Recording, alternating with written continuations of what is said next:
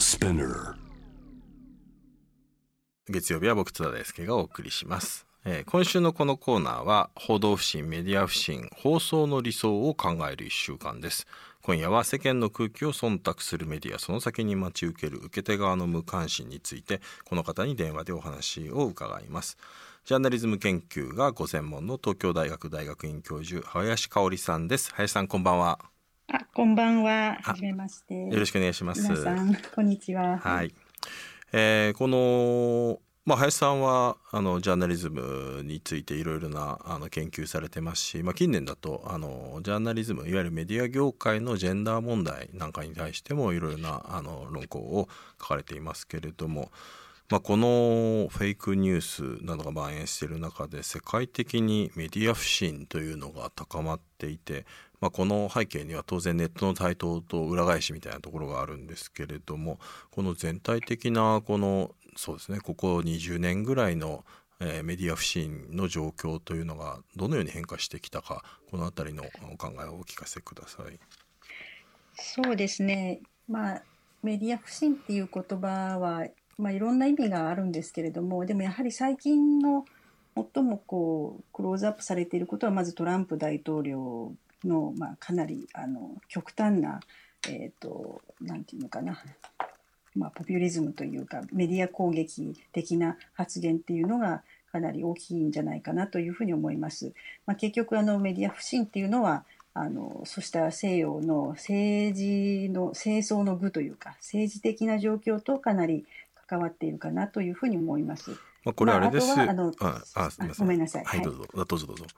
あいえいえあの、まあで、ですから先ほど津田さんおっしゃったように、まあ、あのインターネットっていうものもかなり普及してきてそちらの影響もあるのかなというふうに思います、うん、今のねあのトランプ大統領のお話が出たのでやっぱり僕がすごく印象に残ったのが、えー、2016年ですね、まあ、トランプ大統領が大統領選挙そしてまた大統領になった後もまあ、人気を集めるためにメディアを攻撃するという側面があったと思います。まあ、ただその攻撃をする時あるいは自分の見解を述べる時に事実に基づかないあるいはまあ本当にあの事実を極端に歪めて発信をすることそれに対して、まあ、ニューヨーク・タイムズとかワシントン・ポストとか CNN といった、えー、まあ左派リベラル系のメディアが、えー、トランプ大統領統領あるいはトランプ候補が言っていることはフェイクニュースだ、まあ、虚偽のニュースだそれに基づくものだっていうことで批判をすると今度はね大統領になった後とかはずっともうそういった自分に批判的なメディアに対して CNN やニューヨーク・タイムズはフェイクニュースだって言ってまあ、どちらも双方がフェイクニュースって言ってなんか攻撃して、なんていうかお前の母ちゃんってベソぐらいなんか単なる悪口みたいになってるなっていう感じもするんですけどだからそのフェイクニュースという言葉がすごく今あのふわふわっとしている時代になっている。このこと自体もなんかすごく今の背景にあるような気がするんですけどこの辺いかがですかね？そうですね、まあ、自分の気に入らないメディアを、まあ、フェイクニュースだっていうふうに言ってし言い切ってしまうっていう、まあ、そういう、まあ、政治の敵を側のこうこう報道しているメディア政あの政治家をこう批判することを逆攻撃するような形でメディア不信っていう言葉もはい、確かにあります。まあ、日本ではそういう感じがあまりないと思うんですけれども、えー、まあ、とにかくアメリカとかですね、まあ、ヨーロッパでも、えー、そういう状況がありますね。まあ、このフェイクニュースというね単語が注目されたのが2016年の、えー、ブリグジットいわゆるイギリスの EU 離脱国民投票とあるいは、まあ、トランプ大統領が誕生してしまった、えー、アメリカ大統領選挙この時の有権者の判断材料として、まあ、ネットを中心にそういったニュースが、えー、大量に流れたことから始まってはいるとは思うんですけれども、まあ、それが欧米圏では非常に大きな問題になった。で今あの林さんがちょっと日本とは状況が異なるというふうにおっしゃったんですけどこの欧米諸国のフェイクニュースあるいはまあこういったメディア不信の状況と日本の状況というのは何が異なるんでしょうか？そうですね、えー、まあアメリカやまあヨーロッパの一部は結局そうした政治にもろに巻き込まれているメディアの状況でそうしたイデオロギー対立の中で、えー、相互不信に陥ってるっていうそういう、まあ、なんていうか政治論争の中でのメディア不信っていうそういう状況だと思うんですけれども日本の場合はむしろこう一般の市民の間でそうした政治論争もほとんどないままに、まあ、メディアも別にそんなにあのなんかどっちでもいいわってあまり無関心な方が多いですよね。うん結局そういうなんか日本は新聞やテレビもそうは言ってもやはりあの報道のスタイルもおとなしいですし割とこうまああのニュースも短くてそこまで論争的なものがあ少ないのでえそうした論争が始まらない前始まる前に人々の関心が薄いっていうそっちの方が日本は問題なんじゃないかななるほどねというふうに思いますその報道そのものに関心が薄くなっているからそれだったらそういった強いオピニオンとかを自分に近い価値観の情報を求めてネットに行くっていうそういう側面は日本は強そうな感じはありますね。そうですね。うん、これあれですよね。なんか今の林さんの話で僕も思い出したのがちょうどその4年前の大統領選アメリカ大統領選挙の時にまあもう本当に投票直前ぐらいもう全米の、まあ、大体ローカル紙も含めて、えー、で雑誌とかで、まあ、大体300ぐらいかな。あの、まあ、のいろんなあの新聞があるのがみんな新聞って社説があって社説のうちもう96-7%ぐらいがいやトランプじゃなくてクリントン候補を支持するっていうふうに、まあ、選挙前に社説でどちらかの候補を支持するっていうことを表明すること自体が、まあ、日本ではなかなか考えにくいことではあるんですけれども、まあ、それで圧倒的にトランプじゃなくてクリントンだぞというふうに言ってしまったのにああいう結果が出てしまった。ということなんかいろんなことをちょっと思ったりしますけれどもやはりだからそれそのこと自体はあれもだからメディア不信が逆張りに働いたみたいなところがあったんでしょうかね。はい、そうですね。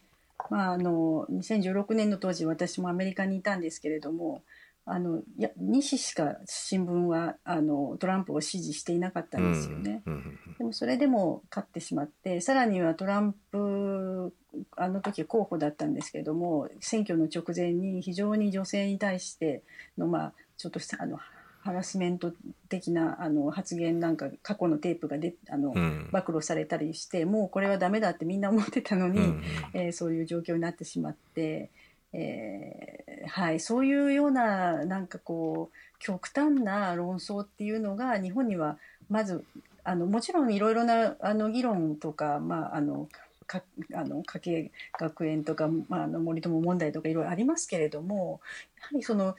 イデオロギー対立として表面化してくることがないんですね。でも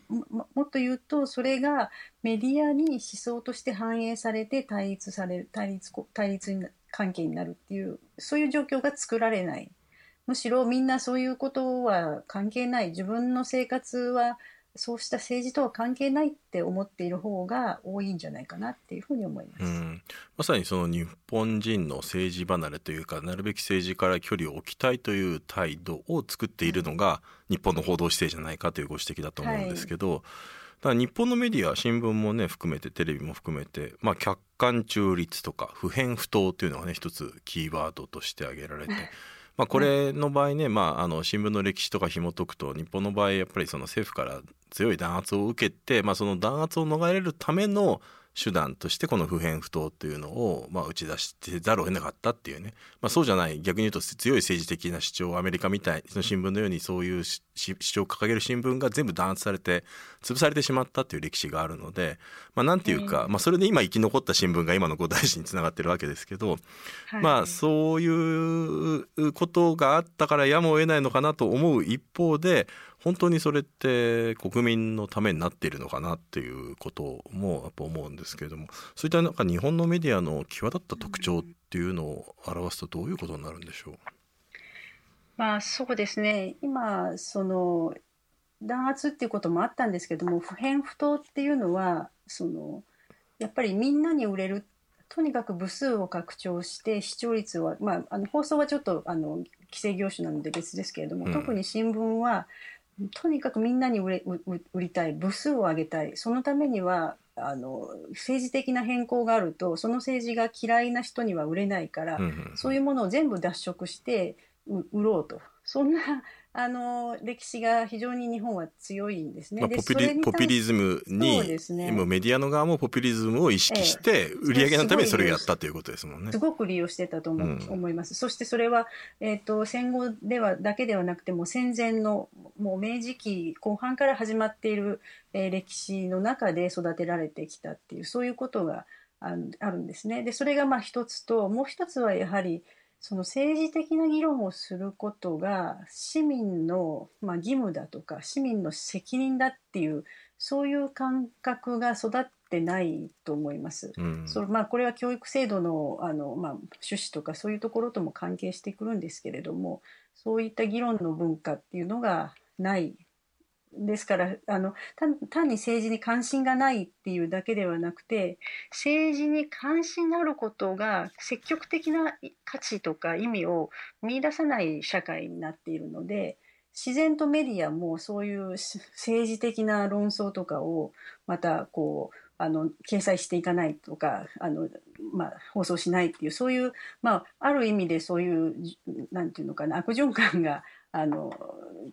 働いていて、まあ、そういう意味で、えー、メディア不信のサイクルが、え、欧米とはちょっと違う要するに無関心がどんどん広がっていくっていうそっちの方のメディア不信がこう、まあ、今あの台頭してるっていうふうに私は見てるんです。なるほどこの辺りねあの面白いというかあの僕もやっぱメディアのことが興味あっていろんなことをやっぱ調べている中で意外だったというか日本にだけにいるとなかなかこれ気が付かないことではあるんですけどやっぱ日本のメディア状況って相当特殊で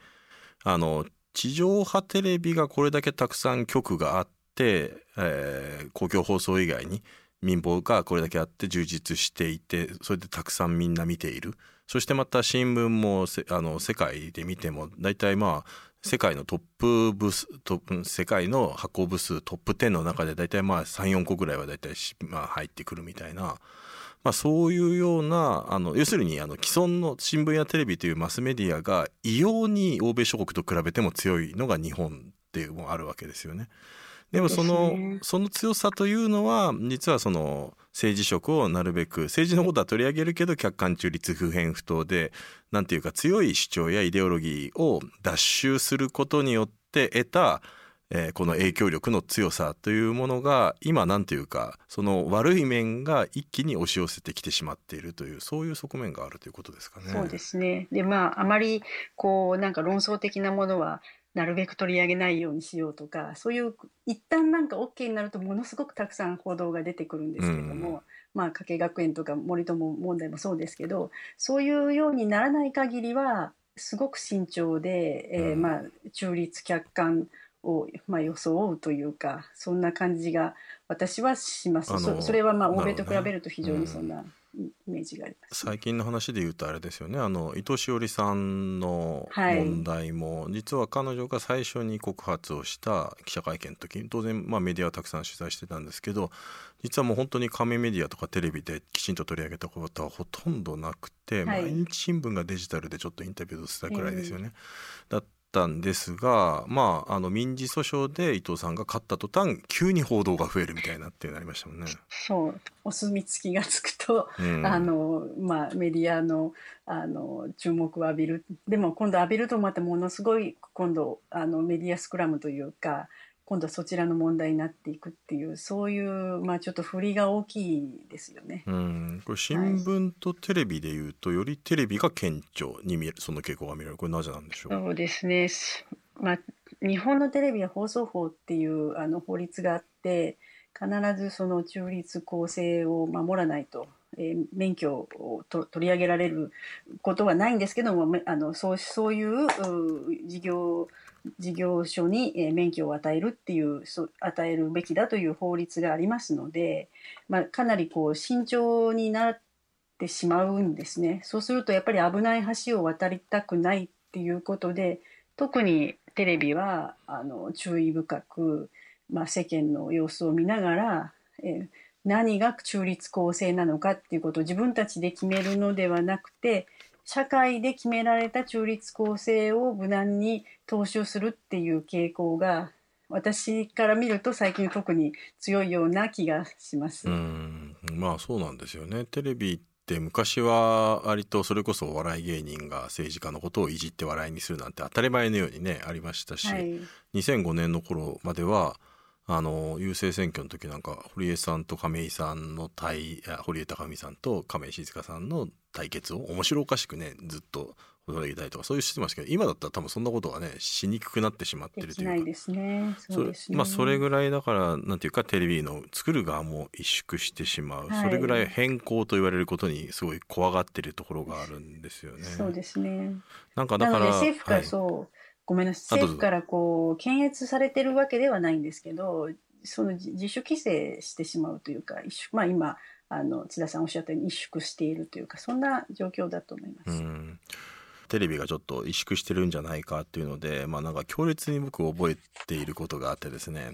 えっ、ー、と、2012年かなんかですかね、確かあの、2011年の時に、あの、フジテレビデモっていうのあったのって覚えてらっしゃいますか？ああ、はい。あの、韓国ドラマの話です、ね、そうですそうです。まあ、フジテレビで韓流のものがたくさんあって、あのー、っていうので、お台場でね、デモがあって、まあ、それでデモの現場僕も取材したりもしたんですけど、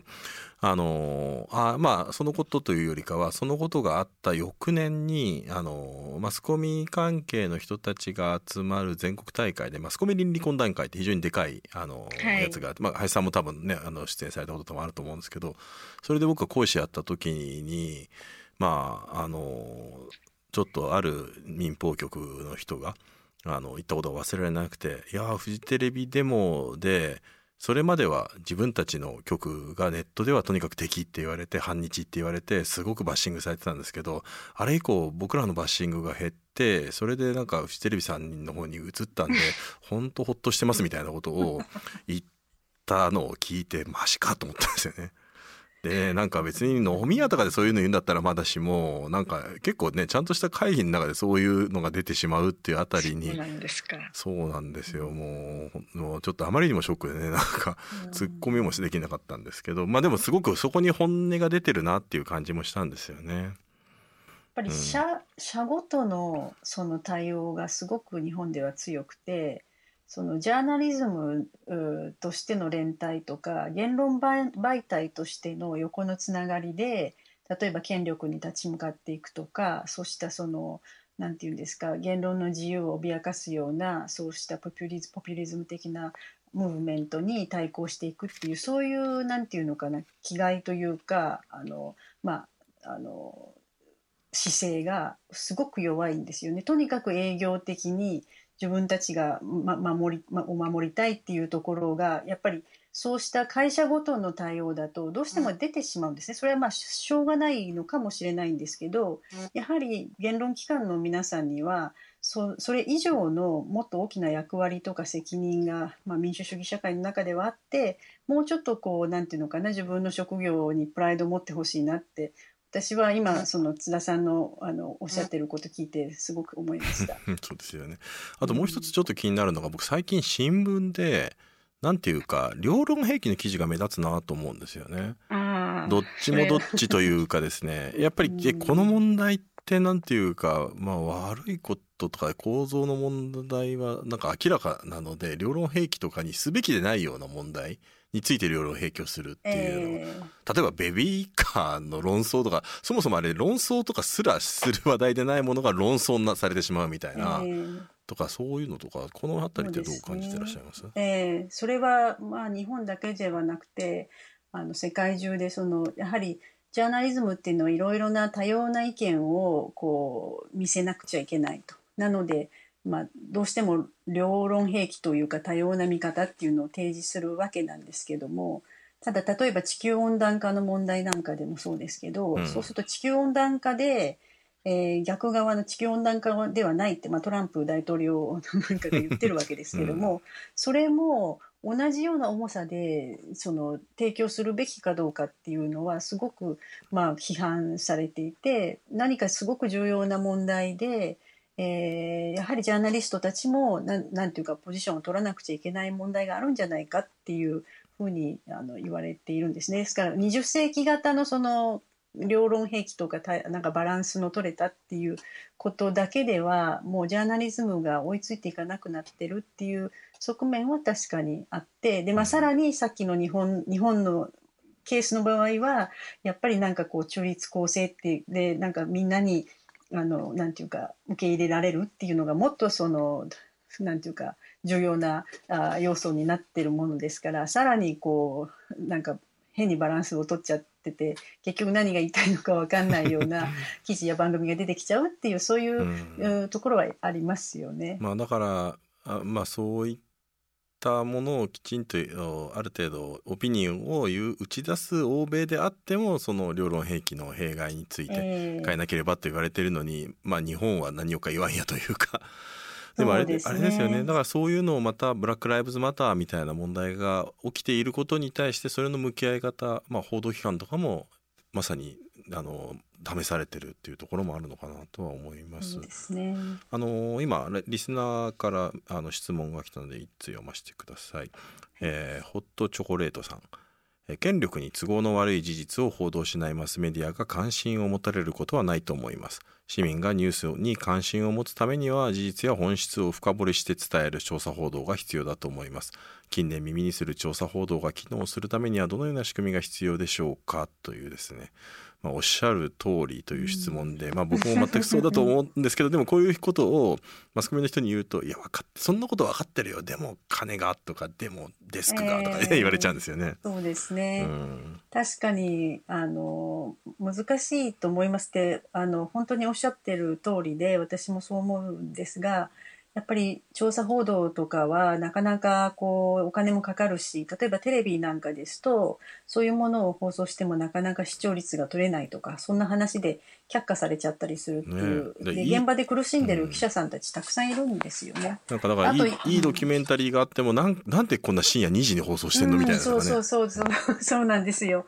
それにまあやっぱりあとインターネットっていうのが台頭してきていてそこそのそことの競争そしてインターネットでは、まあ、そのアグリゲーターっていうんですかニュースをこうただで、えっとまあ、今までは、え、見せていたりしたのでみんなお金払わなくなっちゃってるっていうところもあるのでやっぱり私たち市民もある程度メディアにこう頑張ってもらうっていう応援をするそれの中には例えばペイウォールでお金を払うとかあるいは何らかの形でメディアを支えていくようななんか活活動を応援するとかなな何かやはりこのまま無関心っていうのはやっぱりそれはジャーナリズムをも殺すことになっちゃうんじゃないかなって、まあ、私自身も時々あのあなんか簡単にあのネットでニュース見て済ませちゃうのはあダメダメって こう自分でも思っているところです。うんこれまあ日本のねメディアは、まあ、テレビやとりわけ大新聞っていうのはあのポジションをねどちらかというと本当にできるだけ無味無臭不変不当にしてっていう部分があるまあそれは売り上げのためにという部分が強かったわけですけれども、まあ、他方で例えばまあ、思想性、党派性が、あの、すべての新聞ないかというと、そんなこともなくて、産経新聞とかは、まあ、明確に右派、あの、自民党支持ですし、東京新聞なんかはもう脱原発、えー、そあの、現政権批判っていう意味では非常に、あの、党派性がどちらも強くなっていると思うんですよね。まあそうそういった新聞が出てきていることでもまあそういう新聞どちらもそのどちらの新聞に対しても言われる批判としていやこういう極端な主張する新聞があるからそれが分断がおられるんだみたいなっていうそんな論調もあったりもする。この辺りってどう考えればいいですかね？いや私は新聞がそうなるから社会が分断されるっていうそのすぐにそこにこうなんていうかつなげて議論しちゃうことはちょっと違うんじゃないかなって思います。やはり新聞は新聞で意見があって私はいいと思いますしただそれをそのまま額面通り受け取ったりとかあのなんていうのかだから私はあの新聞が嫌いよっていう攻撃をしたりとかすることが良くないのであってもしいろんな新聞のいろんな意見があったらそれをまあ読み比べたりあるいは違う意見を持ってる人ともっと議論ができるような環境になっていけばそれは必ずしもあの社会の分断にはならないと私は信じたいんですね。今のあんまりこう議論が不活性あの、まあ、活発じゃない日本の社会を見るとやはりもう少し例えばこの間の都知事選もそうでしたけれども、まあ、コロナの影響があるとはいえやはりもう少しいろんな形で、えー、メディアに興味を持って議論するためにメディアもやっぱりもうちょっとあのいろんな意見をきちっと出していった方がいいんじゃないかなというふうには思います。まあだから例えば選挙の期間中であれば選挙期間の時になんか日本の報道って今ものすごくおとなしくなって情勢調査ぐらいしか流さなくなってますけど、ね、選挙期間の時に私は小池さん支持しますいや私は宇都宮さん支持だいやいや山本太郎がいいみたいな。なんかそういう人がのみんな出てればそれはそれでなんか中立になるような気もするんですよね。そうですね、まあ、日本はその公職選挙法っていうのがすごくいろいろ壁になっていて選挙の時のその議論がむしろ活発化をさせないみたいな話になっているのと、うん、あと選挙期間がすごく短いので欧米に比べて、まあ、ちょっとそういう議論が発達しないっていうところもあって、まあ、いろんなあの構造的な制約があるんですけれども、まあ、私たち自身でいろいろ議論する癖をつけるあるいは、まあ、もっと言うと選挙だけが政治でもなくて私たちの身の回りにいろいろとなんかもっと生活をより良くできることってたくさんあると思うので、まあ、そういうとこからあの近くの人と話し合っていくっていうことでもいいんじゃないかなって思います。うん、あの意見がね違う人が出会って公開の場で議論して落としどころを探っていく今の速さんの話でもあるんですけど本来はねインターネットが出てきた時まさにそういう機能を期待されていた部分でもあると思うんですよね。また公職選挙法の縛りも非常にネットは緩いからまあ、要するにね、この人を応援するみたいなことだって言えたりもする。ただ現実を見てみると、ネットはむしろ本当にあの敵とみなした人を敵もうフェイクニュース上等で攻撃して誹謗中傷して嫌がらせしてみたいなとてもなんか議論できるような空気じゃないみたいなところもあったりもするんですけどそういった現状についてはどう思われますか？そうですね。なかなかそうなんです。ですから私もみんなで議論した方がいいよと言いながらですね例えばソーシャルメディアの状況を見るとま、特に弱い人、まあ、女性とか、まあ、いろんな意味でマイノリティの人に対する攻撃とかヘイトスピーチが本当によく見られますしそういう被害に遭ってる人も私も何人も知っているのでやはりちょっとこう社会でこう議論をすることっていうのをがの意義ですよねそれをもう少しコンセンサスを作らなくちゃいけないですよね。うん、あの最後に、まあ、厳しい状況ではあるんですけれどもまあ、改めて原点に戻るという意味でメディアのあるべき姿どんなものであるべきか教えていてください。まあ、メディアのあるべき姿はなかなか難しいですけれどもやはり、まあ、多様とととにかく私の今の日本のメディアというのはちょっと多様性が本当に少ないと思うんですよね。一つのことだともう徹底的に一つのことだけが追いかけるんですけどもまだ救われてない声とか拾い上げられてないその光景とかをもう積極的に出していくっていうことが少ない。そしてあと、まあ、速報っていうのが非常に重要視されてますけれどもそうじゃなくてもっと,、えーと、長期的でより建設的なそういう意見をこうどんどん届けてたくさんの人に関心を持ってもらえるもの、えー、速報競争っていうのはもうあまりたくさんの人の心に響かないと業業界内の話になっちゃっているので、うん、もう少しなんかこう市民に届くようなもあの、まあ、ニュースの出し方とかを工夫してほしいなっていうふうに思いますね。まあ女性の視点が足りないのは単にねやっぱ経営幹部に全然女性が少ないからみたいなところもあってメディア業界の中のやっぱりそのジェンダーバイアスの問題も指摘されてようやくそれの改善の動きが始まったという状況ですもんね。そうですね。やはり、まあ、今まではどうしても男性の視点からの男性の世界のジャーナリズム男性の世界の報道っていう視点が強かったのでやはりでも社会の半分は女性なわけですしもう少しそういう点からも多様性があって、えー、みんなの生活に近い報道を作ってほしいなって思います。そうした時それができた時初めてまた信用してもいいかもっていう信頼を回復できていくということになるそうですね。まあ信用回復は長い道のりが必要ですから、うん、それでまああと信頼されてるっていうことが必ずしもポジティブだかどうかっていうのもまた考える必要があってやはり信頼みんながいいっていう言われなくても出すべき報道はあるわけなので、うん、まあ、そのあたりはやはり報道のプロの方たちがですねきちっと矜持とプライドを持って、えー、出すべきことを出すっていうそういう姿勢も持ってほしいなっていうふうに思います。はい、はい、プライドそして まあなんていうか空気を読まずやっていくっていうことが一つキーワードだなということ思いました。難しいですけどね。はい。林さんどうもありがとうございました。はい、どうも津田さんありがとうございます。じゃ失礼します。失礼します。はい、えー、7月13日編集後期ですかね。えー、まあなんでメディア信用されないのっていう話だったんですよね。そうなんですよね。だから日本のその新聞っていうのは、まああの明治から大正にかけてやっぱりかなり実は新聞が弾圧されて、まあ、政治的な主張が強い新聞がなくなって、えー、しまったこれがだからやっぱりヨーロッパと欧米の社会と日本の社会の大きな違いなんですよねだからあの欧米の新聞っていわゆる政治的な主張が非常に強いし政策提言をするっていうのが高級紙って言われていて、まあ、ニューヨーク・タイムズとかワシントン・ポストとか、